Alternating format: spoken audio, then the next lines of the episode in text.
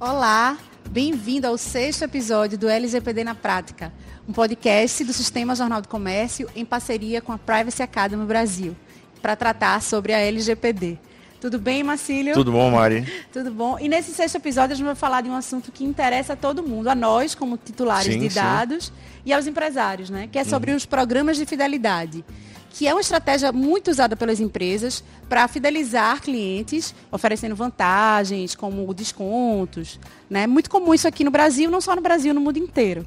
Mas para que seja uma relação só de vantagens, né, Marcílio, a gente precisa também de muita transparência Exato. que é exigida pela LGPD. Né? A LGPD ela não proíbe nem veta programas de fidelidade que não são ruins, são bons, quando feitos da forma certa.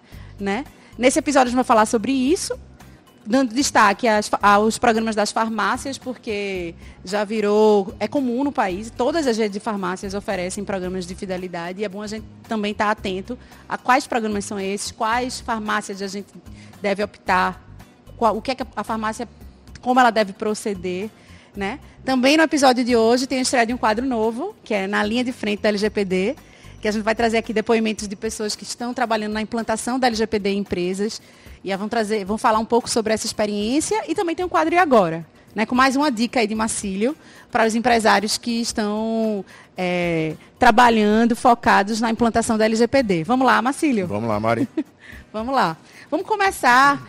Para a gente falar sobre programas de fidelidade, é bom a gente também é, identificar quais são os principais, os mais que existem os programas individuais e os programas de coalizão. Queria que você falasse um pouco sobre isso e em relação à captação de dados, tem alguma diferença entre esses programas? É, Mari, vê só. É, dá para dividir basicamente entre esses dois tipos. O, o- individualizado né, é aquele programa que uma empresa só, né, ela cria um programa de fidelidade apenas para os clientes dela. Né? Então, assim, vamos imaginar um restaurante que ele cria lá um programa de fidelização para a cada tantas refeições você vai receber uma refeição extra. Né? É, e fica somente uma relação entre os titulares, os clientes e a empresa, né, o agente de tratamento. É, no caso dos de coalizão, a gente já tem uma diferença aí que normalmente ele trabalha com plataforma e você tem um gestor onde você tem de um lado empresas que vão é, é, se afiliar aquilo dali para incrementar pontos a partir da utilização da fidelização, né? É, e do outro lado você tem empresas que vão de alguma forma oferecer algum desconto, alguma vantagem. Então você tem um sistema onde você tem de um lado empresas é, é, é, fazendo a parte da captação, do outro lado empresas que estão oferecendo né, vantagens, serviços, né, ou descontos para aqueles aqueles clientes e, no- e a terceira perna dessa relação seria justamente a gente e os titulares de dados. Que a gente chama muito de clube de vantagens. então. Isso. E aí, no caso, em relação à captação de dados, é, por exemplo, você, é, com um, um programa individual, você fornece o CPF, para o clube de vantagem também. Mas eu acho que, que outras informações acabam circulando ali, Sim, né? sim. É, o que acontece normalmente? Esses, esses é, é, programas de fidelidade, a ideia basicamente deles é, do lado da gente, enquanto titular, enquanto consumidor, tem uma vantagem, mas uma das grandes vantagens para o, o- o- empresário é ele poder ter estatísticas de, de consumo, ele poder fazer rastreamento né, dessas informações, para poder isso é, é, é, redirecionar, por exemplo, os investimentos dele, é, tanto, sei lá, na parte de publicidade, como também na parte de aquisição do próprio de- de- de determinados produtos. É, quando você tem essa relação do individualizado, ela é mais simples, porque você só tem dois atores nessa história. Você tem de um lado a empresa, né, que ela está promovendo aquele programa, e do outro lado os titulares. Então, essa relação ela fica muito mais simples porque a empresa vai determinar quais são os dados, quais são as finalidades, vai expor, vai colocar isso, a gente vai falar um pouco mais para frente sobre como deve fazer isso, para os titulares e fica somente entre eles dois. É, no caso dos programas de coalizão, a gente tem aí a, a tendência a ter uma coleta maior de dados, porque existe eventualmente a necessidade por parte de outras empresas que estão naquele programa também de algum dado diferente daquele que normalmente eu daria para somente para aquela primeira empresa que eu estou fazendo a compra. Né? É, isso gera outros desafios porque além de eu ter exatamente ter que ter muito bem, bem definido quais são esses dados, quais são as finalidades, qual, qual- qual a forma de coleta, quanto tempo vão ficar. A, a, a, transação desses dados, a circulação, melhor dizendo, desses dados entre esses agentes, eles demandam, além de mais formalidade, a questão também de mais segurança. Então, assim, você tem um, um, um ecossistema muito mais complexo do que quando você tem somente com uma empresa, né, quando você faz no caso individualizado. Quem é o responsável por, por, por, essa, por essa circulação de dados? Por exemplo, é a empresa que está tá oferecendo o clube de vantagens? É, no caso dessa primeira situação, onde a gente tem os planos de fidelidade individualizados, o que a gente tem normalmente é a seguinte, a seguinte situação tem de um lado titularidade dos clientes, do outro lado você tem um agente de tratamento, né? que nesse caso ele vai ser o controlador desses dados, porque ele está decidindo, ele tem um total controle sobre esses dados, ele define quais são os dados, ele define como é que isso vai ser feito, define para quem eventualmente ele pode vir a repassar, enfim, todo o controle dos dados está na mão dele. Quando a gente vai para o sistema é, é, de coalizão, aí a gente tem um, uma figura mista, porque você tem de um lado é, aquela, aquela plataforma como o grande controlador dos dados, só que, a depender da situação, as outras empresas também, elas também podem, se elas estão querendo alguns dados específicos, elas também vão se tornar controladores daqueles dados especificamente, né? e elas também atuam como, é, é, que nesse caso a gente dá, dá, dá o nome disso, essa figura não está exatamente explícita no LGPD, mas a gente tem isso no, no, na Europa aqui de controlador conjunto porque eles definem conjuntamente né, a forma como eles vão, vão, vão, vão atuar. É, se a empresa, no caso, ela atuar único e exclusivamente com recebendo aqueles dados, de alguma forma sendo repassado pela plataforma, e ela não tem inferência nenhuma sobre aquilo ali, aí sim ela seria um, um operador. Mas eu acredito que quando a gente olha para um programa, como ele funciona normalmente, os interesses envolvidos, a, a necessidade de coletar dados que atendam a todos e que todos vão estar utilizando, eu acho que dá para é, caracterizar isso como, como controladores conjuntos. Marcílio, e sobre os programas de fidelidade oferecidos pelas farmácias, né? No início do episódio eu disse que a gente ia comentar mais aqui, porque é uma prática muito comum aqui no Sim. país. Né? Você chega numa farmácia, a primeira coisa que lhe pedem quando você se aproxima do caixa é o CPF. Às vezes você vai comprar um shampoo e um sabonete. Mas assim, a gente sabe que além do nosso CPF, a farmácia também fica sabendo o que a gente está comprando em relação a remédios. Então, são dados relacionados com a nossa saúde. Né? Até há dois anos atrás, o Ministério Público, há dois anos atrás, 2018, é, o Ministério Público ele fez uma investigação sobre uma denúncia que acabou que eu nem sei em que terminou isso, não vi uhum. a repercussão depois na mídia, de que uma, uma rede de farmácias estaria vendendo ou repassando dados para um plano de saúde sobre compras de medicamentos dos seus clientes. Isso é muito perigoso, né? Queria que uhum. você falasse um pouco sobre o cuidado que a gente deve ter para quando a gente decide optar a, a, a, um programa de fidelidade desse oferecido para uma farmácia? É, o primeiro ponto aí que a gente tem que ver, Mari, tem que destacar é o seguinte: a gente, como titular dos dados, precisa saber o seguinte: existe de fato um programa de fidelidade, porque já houve caso, inclusive, que é, é, de ação civil pública, salvo engano, no, salvo engano, foi em Minas, né, é, onde foi identificado que sequer existia um programa de fidelidade, ou seja, você chegava na farmácia, até existia um desconto, né? isso não está se questionando, a, a, a questão não está aí, mas você não tinha sequer um programa definido. Então, assim, foi se levantar essas informações e viu o seguinte, que não tinha programa definido, que não havia e daí por conta disso, né? Nenhuma transparência com relação a como esses dados eram coletados, como esses dados eram repassados, como eram armazenados, para quem eventualmente eles eram repassados, porque, assim, existe vedação legal com relação, por exemplo, a, a, a repasse de dados sensíveis, dados de pessoas sensíveis, aquele que a gente fala, por exemplo, de dados médicos, é, para terceiros com fins, é, é, é, com fins comerciais. Então, assim, em outras palavras, você não pode vender essa base de dados.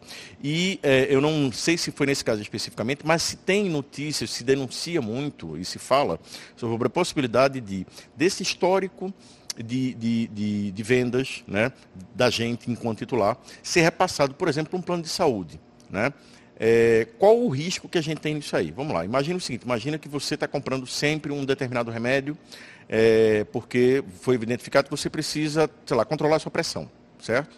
É, no momento que esses, que esses dados são repassados para um plano de saúde que ele pode eventualmente fazer o seguinte, ele pode começar assim, na hora que vai fazer a renovação do teu plano de saúde, dizer que você tem uma doença pré, uma condição pré-existente, ou de alguma forma vir a influenciar no valor do teu do plano de saúde, porque está vendo que você já usa aquele remédio.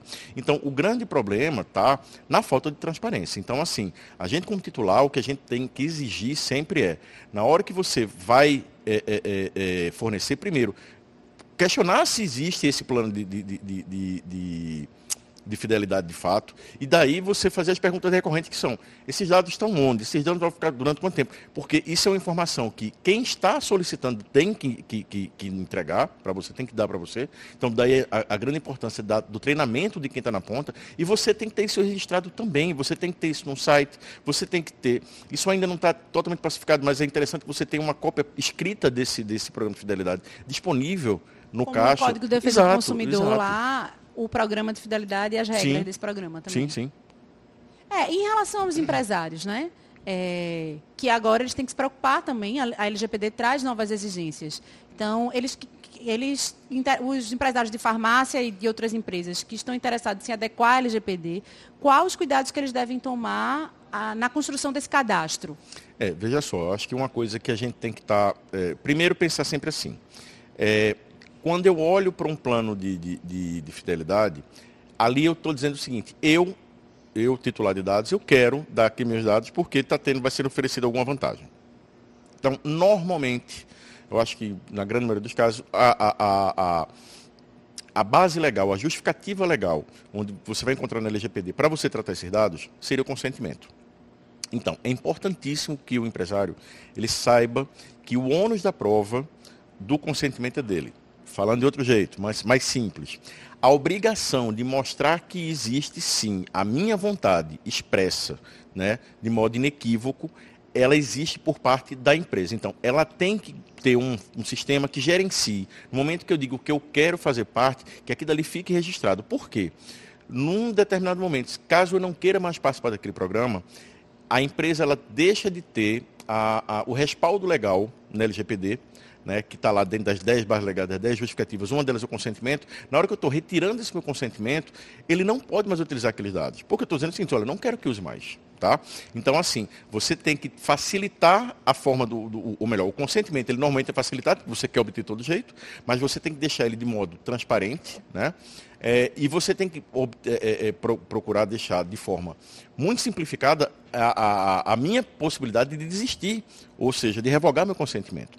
Então, assim, aliada a todas as outras dicas que a gente tem dado, né, assim, no final do programa, com relação a como construir né, uma política de privacidade, uma cultura de proteção de dados dentro da empresa, eu acho que uma coisa importantíssima que deve ser levantada é o seguinte, a existência desse, desse programa de fidelidade, ela tem que estar pensando o tempo todo na, na, com viés da proteção de dados, ou seja, quanto menos dados eu coletar, melhor. Eu sei que existe um interesse muito grande em ter uma, a quantidade maior possível de dados né, de cada titular para você poder levantar essas informações e você conseguir ter, gerar inteligência de, de, modo mais assertivo. Mas uma coisa que tem que estar tá, tá, tá sempre agora tendo em mente é o seguinte, no momento que a gente tem uma lei geral de proteção de dados que vem para proteger a privacidade da gente, você tem que também pesar isso, só pesar isso no momento que você vai coletar os dados. Então, uma coleta excessiva de dados, ela tem que ser, ela tem que ser revista. Na verdade, ela tem que ser coibida. Né? É, a transparência com relação aos termos que efetivamente fazem parte do, do, do, do, não somente do sistema, do programa de fidelidade, mas como você vai tratar aqueles dados. Então, se você está é, coletando aqueles dados, você informa quais são os dados, você diz quais são as finalidades, você não pode mudar a finalidade depois que você coletou. Ou seja, você quer coletar aqueles dados porque você quer para fazer fins de levantamento, vai uh, estatístico né, com relação a, tuas vendas. Ok. Se eventualmente você quer, ah, mas eu quero aproveitar essas informações também agora, eu quero começar a oferecer publicidade direcionada. Isso precisa constar desde do no primeiro momento, lá no, no, no, no programa, e caso isso tenha, não tenha sido feito no primeiro momento, você precisa revalidar esse consentimento. Por quê?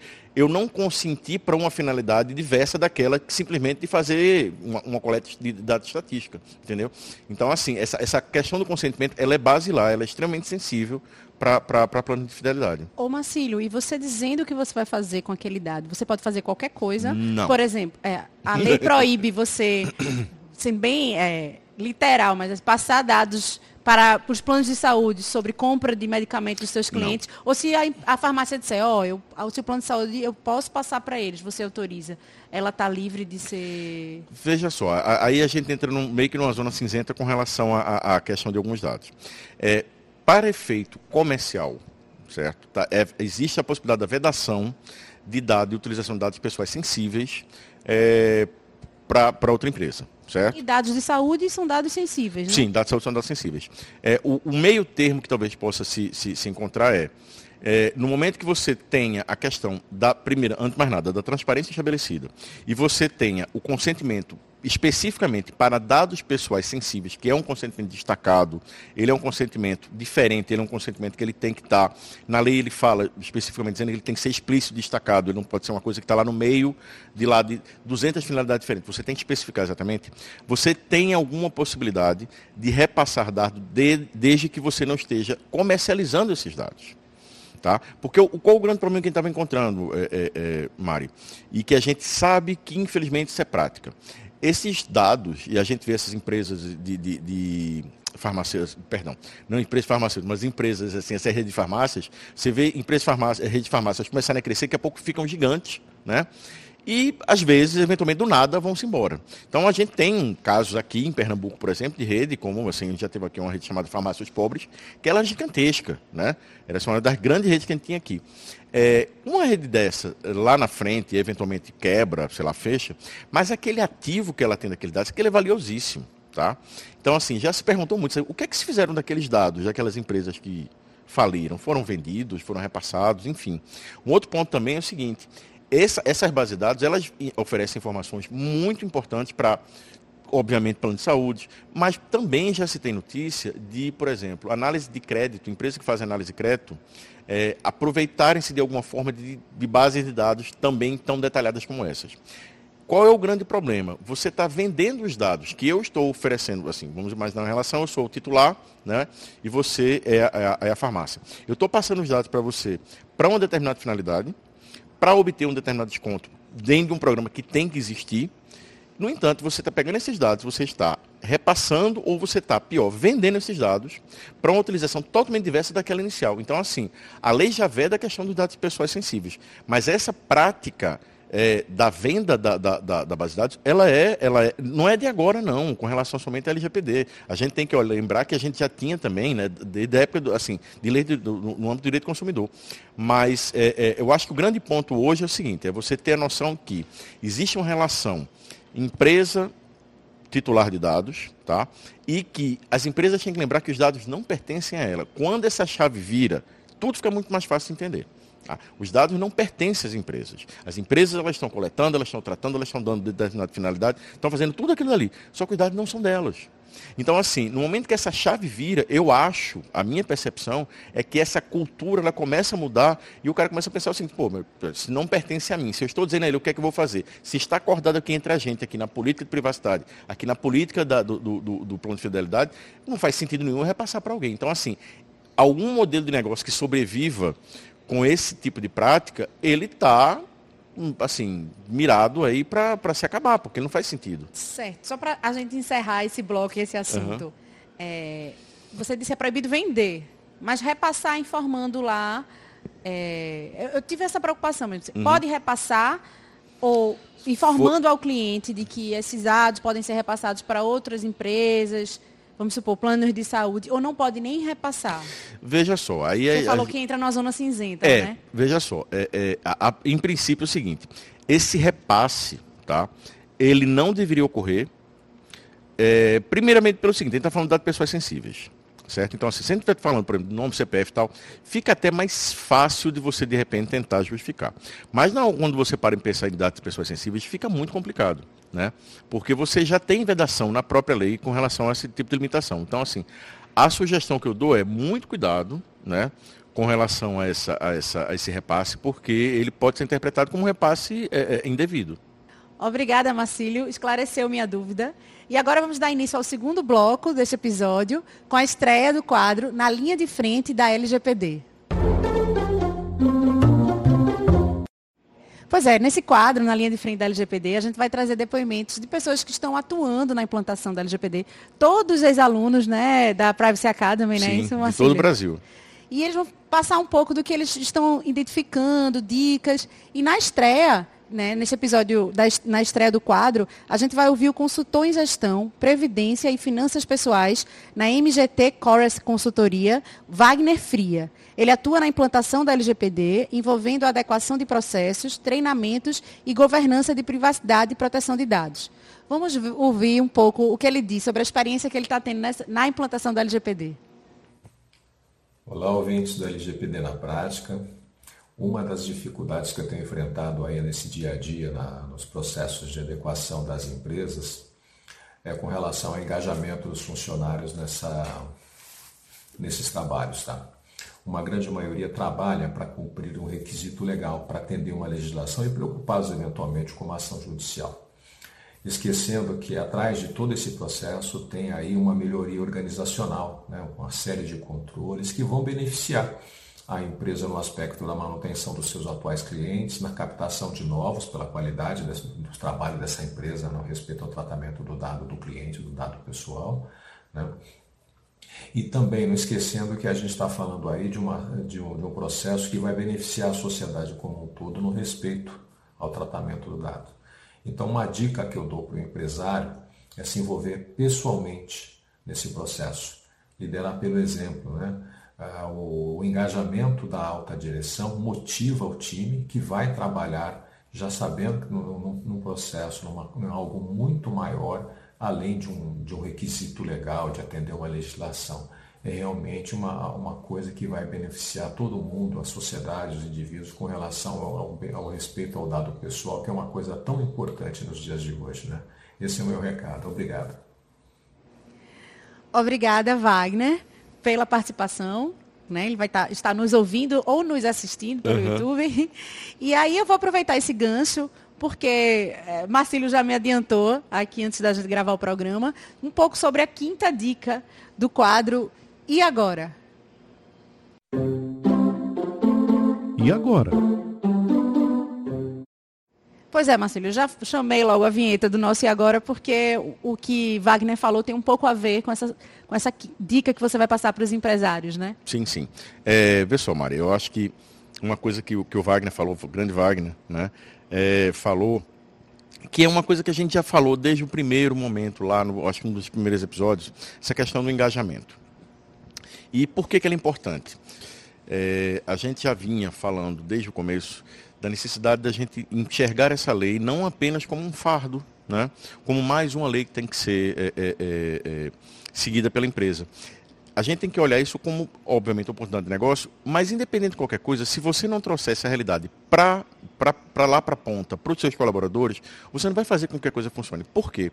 Naquele roteiro que eu falo para você desde o começo, que são as dicas, né, o que eu ensino no meu assim, em curso e, e o que eu faço em consultoria, com relação à parte de implementação, a gente chega na fase agora de fazer o mapeamento dos dados. E onde é que essas duas coisas dialogam? No que é que ela dialoga com isso que o Wagner falou?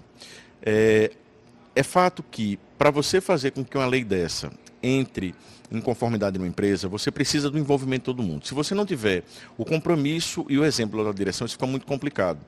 E isso você vai sentir muito mais nesse momento quando a gente chega agora, por quê? Para você poder saber onde estão esses dados, você precisa levantar todos os processos. Por que, você precisa fazer isso? Porque as empresas, na realidade, hoje, infelizmente, elas não têm uma gestão, uma governança de dados, onde elas possam dizer, por exemplo, para um titular de dados, no momento que ele quer exercer um direito dele, quais são os dados que estão sendo coletados, para quem estão sendo repassados, onde estão sendo armazenados, por quanto tempo estão ficando. Então, assim, esse momento agora é um momento crítico onde você vai literalmente fazer o mapa da mina. Né? É, é, é, é quase absurdo imaginar que a empresa não saiba, mas o que a gente vê na prática é que não sabe. Tá? Então você precisa fazer o quê? Você precisa levantar todos os seus processos de negócio e identificar em cada um deles se tem dados pessoais ou não. Isso aí é uma coisa que você vai ter que em algum momento visitar isso aí, tá? É, num segundo momento, a minha recomendação é, até porque a lei já entrou em vigor, a gente não tem mais aquele tempo que a gente tinha, né, para poder se organizar. Então, assim, a coisa agora está correndo. A minha sugestão é você identificar dentro daqueles processos quais são os processos mais críticos, ou seja, quais são os processos que teriam mais exposição é, caso tivesse algum problema com aqueles dados. Tá? Quais dariam mais exposição? Então, você faz uma análise de risco, você vai chegar a essa conclusão. Ok. isso daí não exime você de levantar todos os outros processos que tem dados pessoais. O ponto não é esse. O ponto é somente por onde você vai começar. Quais os que você deve dar prioridade? Então, vamos imaginar que você identificou lá três, quatro processos. E o que é que você precisa fazer? Você precisa levantar, desde o momento da coleta até o momento que aquele dado é descartado ou ele é repassado para alguma outra empresa, né, ou alguma outra área, você tem que acompanhar todo o processo e ver Aí ele é coletado aqui na recepção, depois ele repassa, ele é repassado para a secretária, que vai lá e digita isso aqui, coloca no sistema. Esse sistema aqui está abrigado na nuvem, a nuvem é tal, está em tal país. E assim, você levantar todo o caminho do dado. Então você pega um processo e você vai levantar agora o caminho físico que o dado estaria fazendo, indo da, lá da portaria até subir para a nuvem, depois ir para outra empresa para você poder ter a possibilidade de dizer o seguinte: eu consigo levantar todo o caminho do dado, o ciclo de vida do dado dentro da minha empresa. E por que que, voltando àquele ponto lá que o Wagner levantou, por que que é importante esse engajamento? Porque isso vai se, esse levantamento ele se dá normalmente com ferramenta, você vai ter alguma ferramenta que vai, você vai utilizar para poder, é, alguma ferramenta tecnológica para você poder levantar esses dados, porque dependendo do tamanho da empresa, são muitos dados e são muitas plataformas, são muitos sistemas para você poder levantar isso, mas você acaba não tendo como prescindir de fazer entrevistas de você ir nos departamentos e você levantar em loco para saber. Então, na hora que você chega para conversar com o departamento, para levantar quais são os processos e quais são os dados que tem naquele processo tal. Se você não tiver a pessoa do outro lado sabendo que aquilo é uma coisa extremamente importante para a empresa, ele não vai te ajudar do jeito que precisa.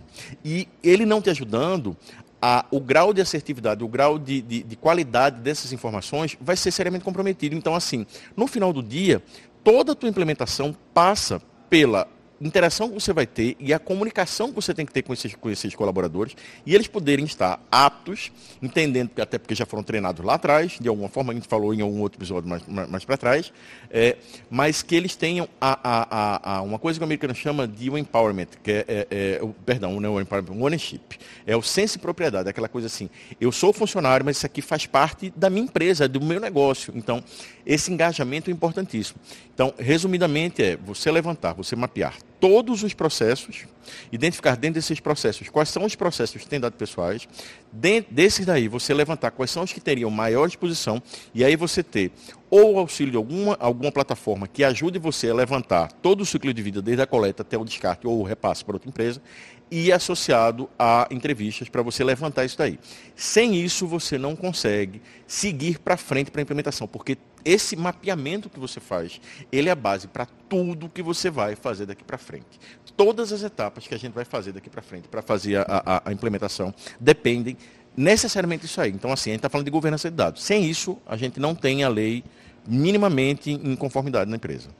Obrigada, Marcílio, pela dica, né? E como você disse aí, você já deu outras dicas nos outros episódios. Então é uhum. é importante, se você está ouvindo pela primeira vez o LGPD na prática, o sexto episódio, é bom você ir lá para o primeiro é muito importante e seguir essa, essa ordem. Porque assim, é um, um, é um roteiro de implementação, que é, o, que é o roteiro que eu desenvolvi para minha prática, né, é, enquanto é, é, consultor, que é a mesma que eu uso como base para o curso que eu, que, eu, que eu dou de implementação. Então, assim, é uma forma de você já ter um contato de como é que você vai fazer, com, com prática mesmo, não somente dizendo, ah, tem que fazer aquilo, não, com, com atitudes práticas, né? E só reforçando. A gente veio até agora, chegou nesse momento, que esse momento é, é, é o momento chave da, da, da implementação. Se a gente não tiver um mapeamento bem feito, a gente não vai ter uma conformidade bem feita nessa, nessa empresa com relação à lei. Olha aí, fica aí a dica. E se você tiver alguma dúvida, né? Você que ainda não ouviu todos os episódios do primeiro ao sexto, manda pra gente. O nosso e-mail é o lgpdnapratica.com.br. Chegamos ao fim de mais um episódio. Obrigada, mais Marcelinho, mais uma vez. Até a próxima. Até. E você pode conferir o LGPD na prática nos perfis do YouTube, do, do, da Rádio Jornal e da TV JC. E pode ouvir também no site da Rádio Jornal, no app da Rádio Jornal e nos principais aplicativos de podcast. Até a próxima, pessoal. Até a próxima.